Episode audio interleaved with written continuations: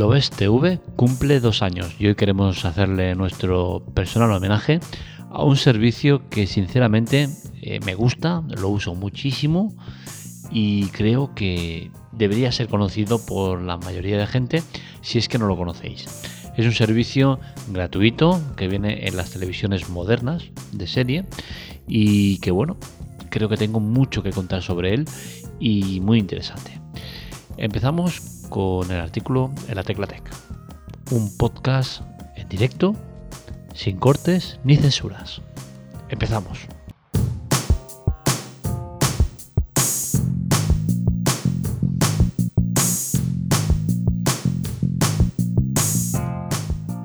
Como os decía, es un servicio gratuito que os muestra eh, los 7 días de programación de las cadenas que están en el, grupo este del OBSTV, que son A3 Media, Mediaset y Radio Televisión Española. Es decir, la mayoría de canales convencionales que vemos.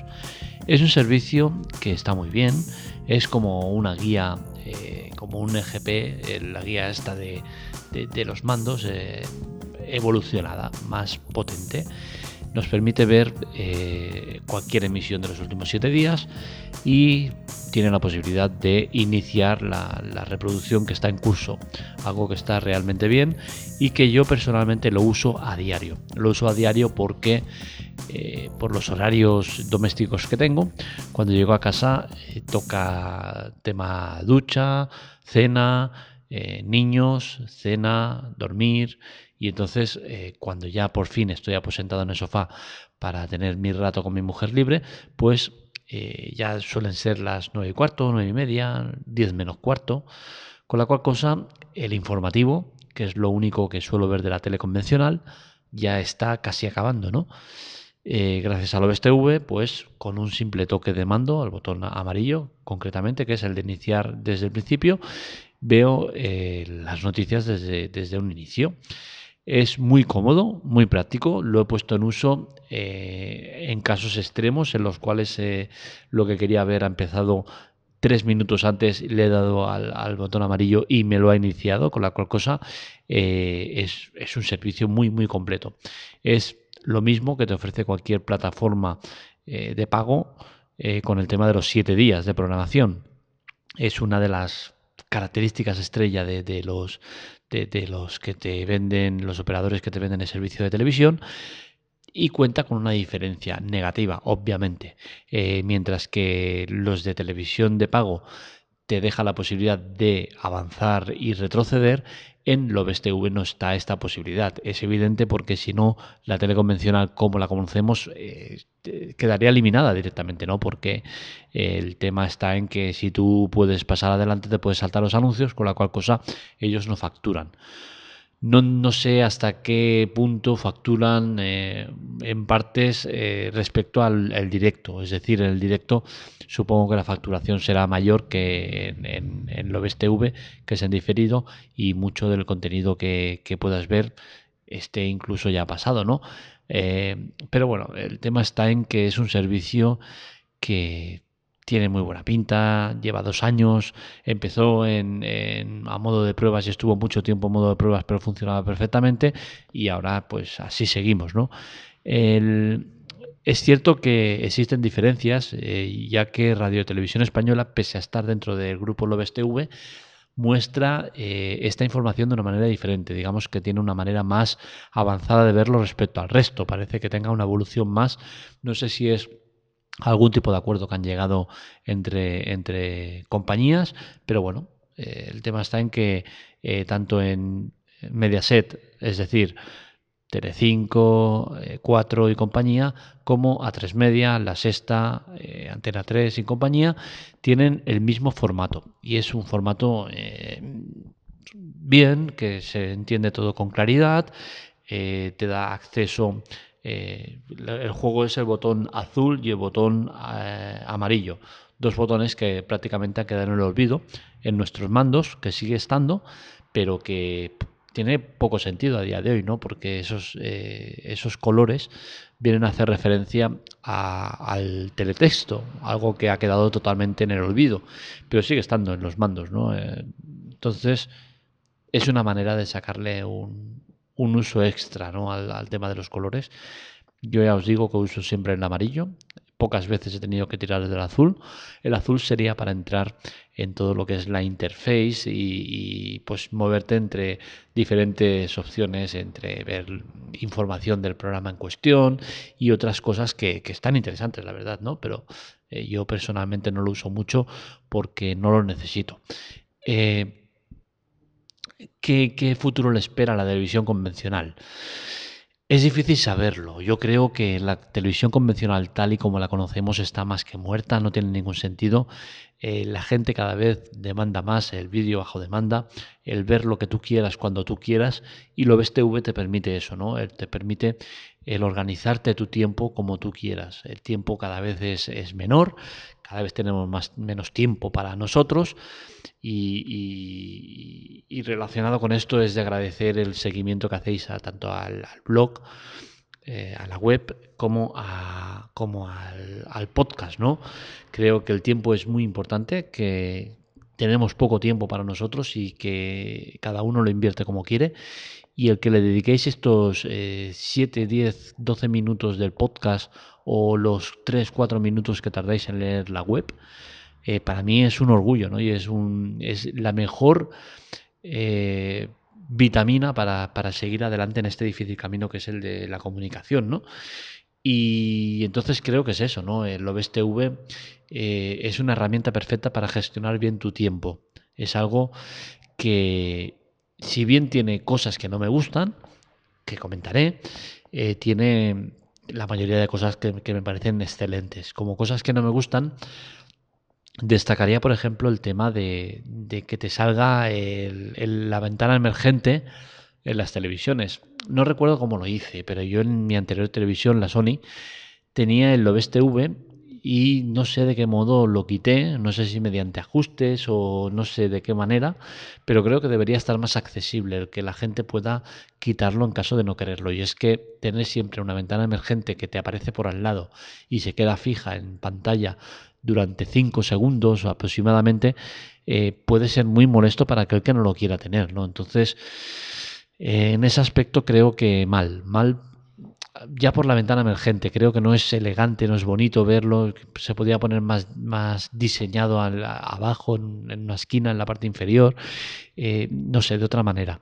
Eh, creo que es una de las cosas que no me gustan de, del OBS Pocas más añadiría, eh, porque sinceramente es un servicio que me gusta muchísimo y que, como digo, lo uso a diario. Cada día lo estoy usando.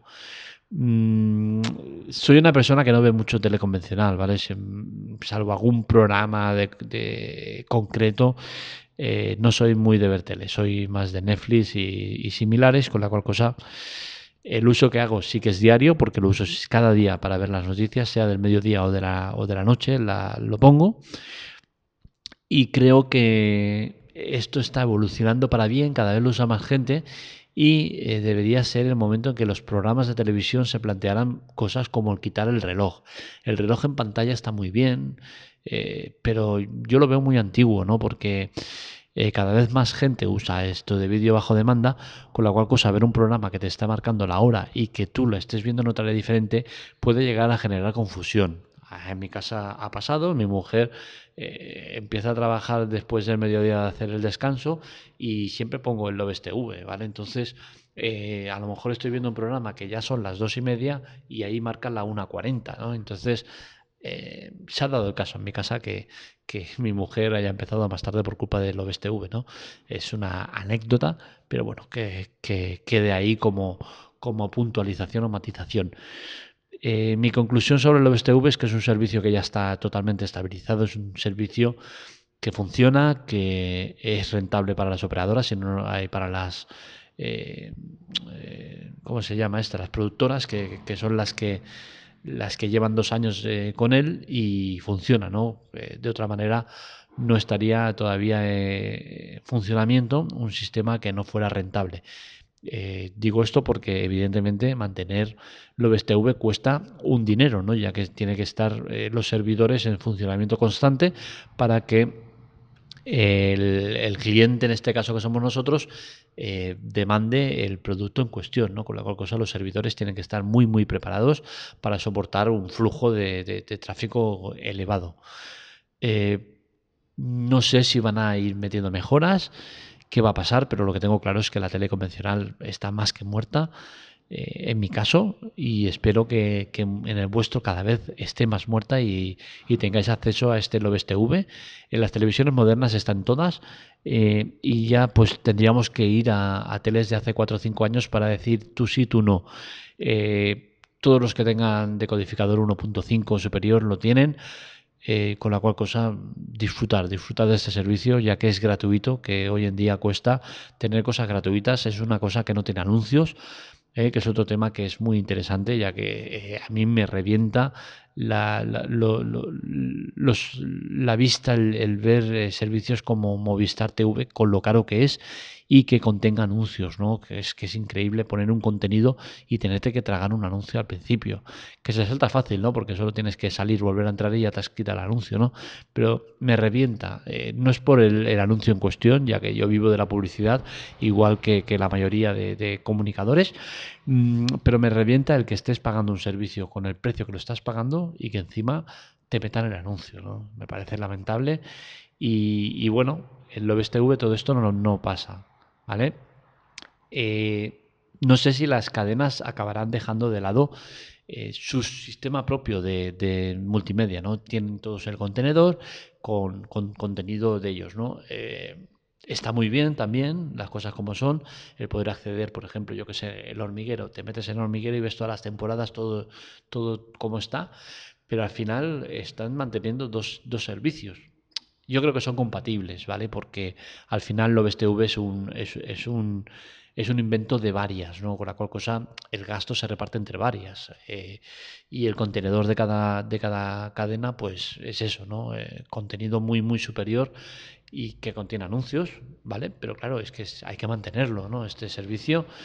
Eh, no soy muy usuario del tema de contenedores de, de las emisoras, pero sí que entiendo que es un, o también una muy buena forma de, eso, de tener vídeo bajo demanda con algo de publicidad asumible, aceptable, pese a que se pasan, T5 y Antena 3 se pasan mucho con los anuncios, comerte dos o tres anuncios cada 10-15 minutos me parece exagerado, pero bueno, es aceptable.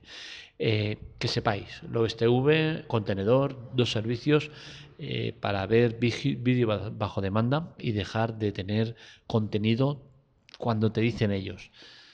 Mi, el, tío de mi mujer es, un adicto a la televisión y sigue con el, con el, con el, la guía esta de que venden en las en los kioscos, como se llama, el teletodo ese o como se llame, y hostia, y cada vez que, lo veo con el, con el, la revistita digo, madre mía de mi vida, qué, qué antiguo que, que, se ha quedado todo esto, ¿no?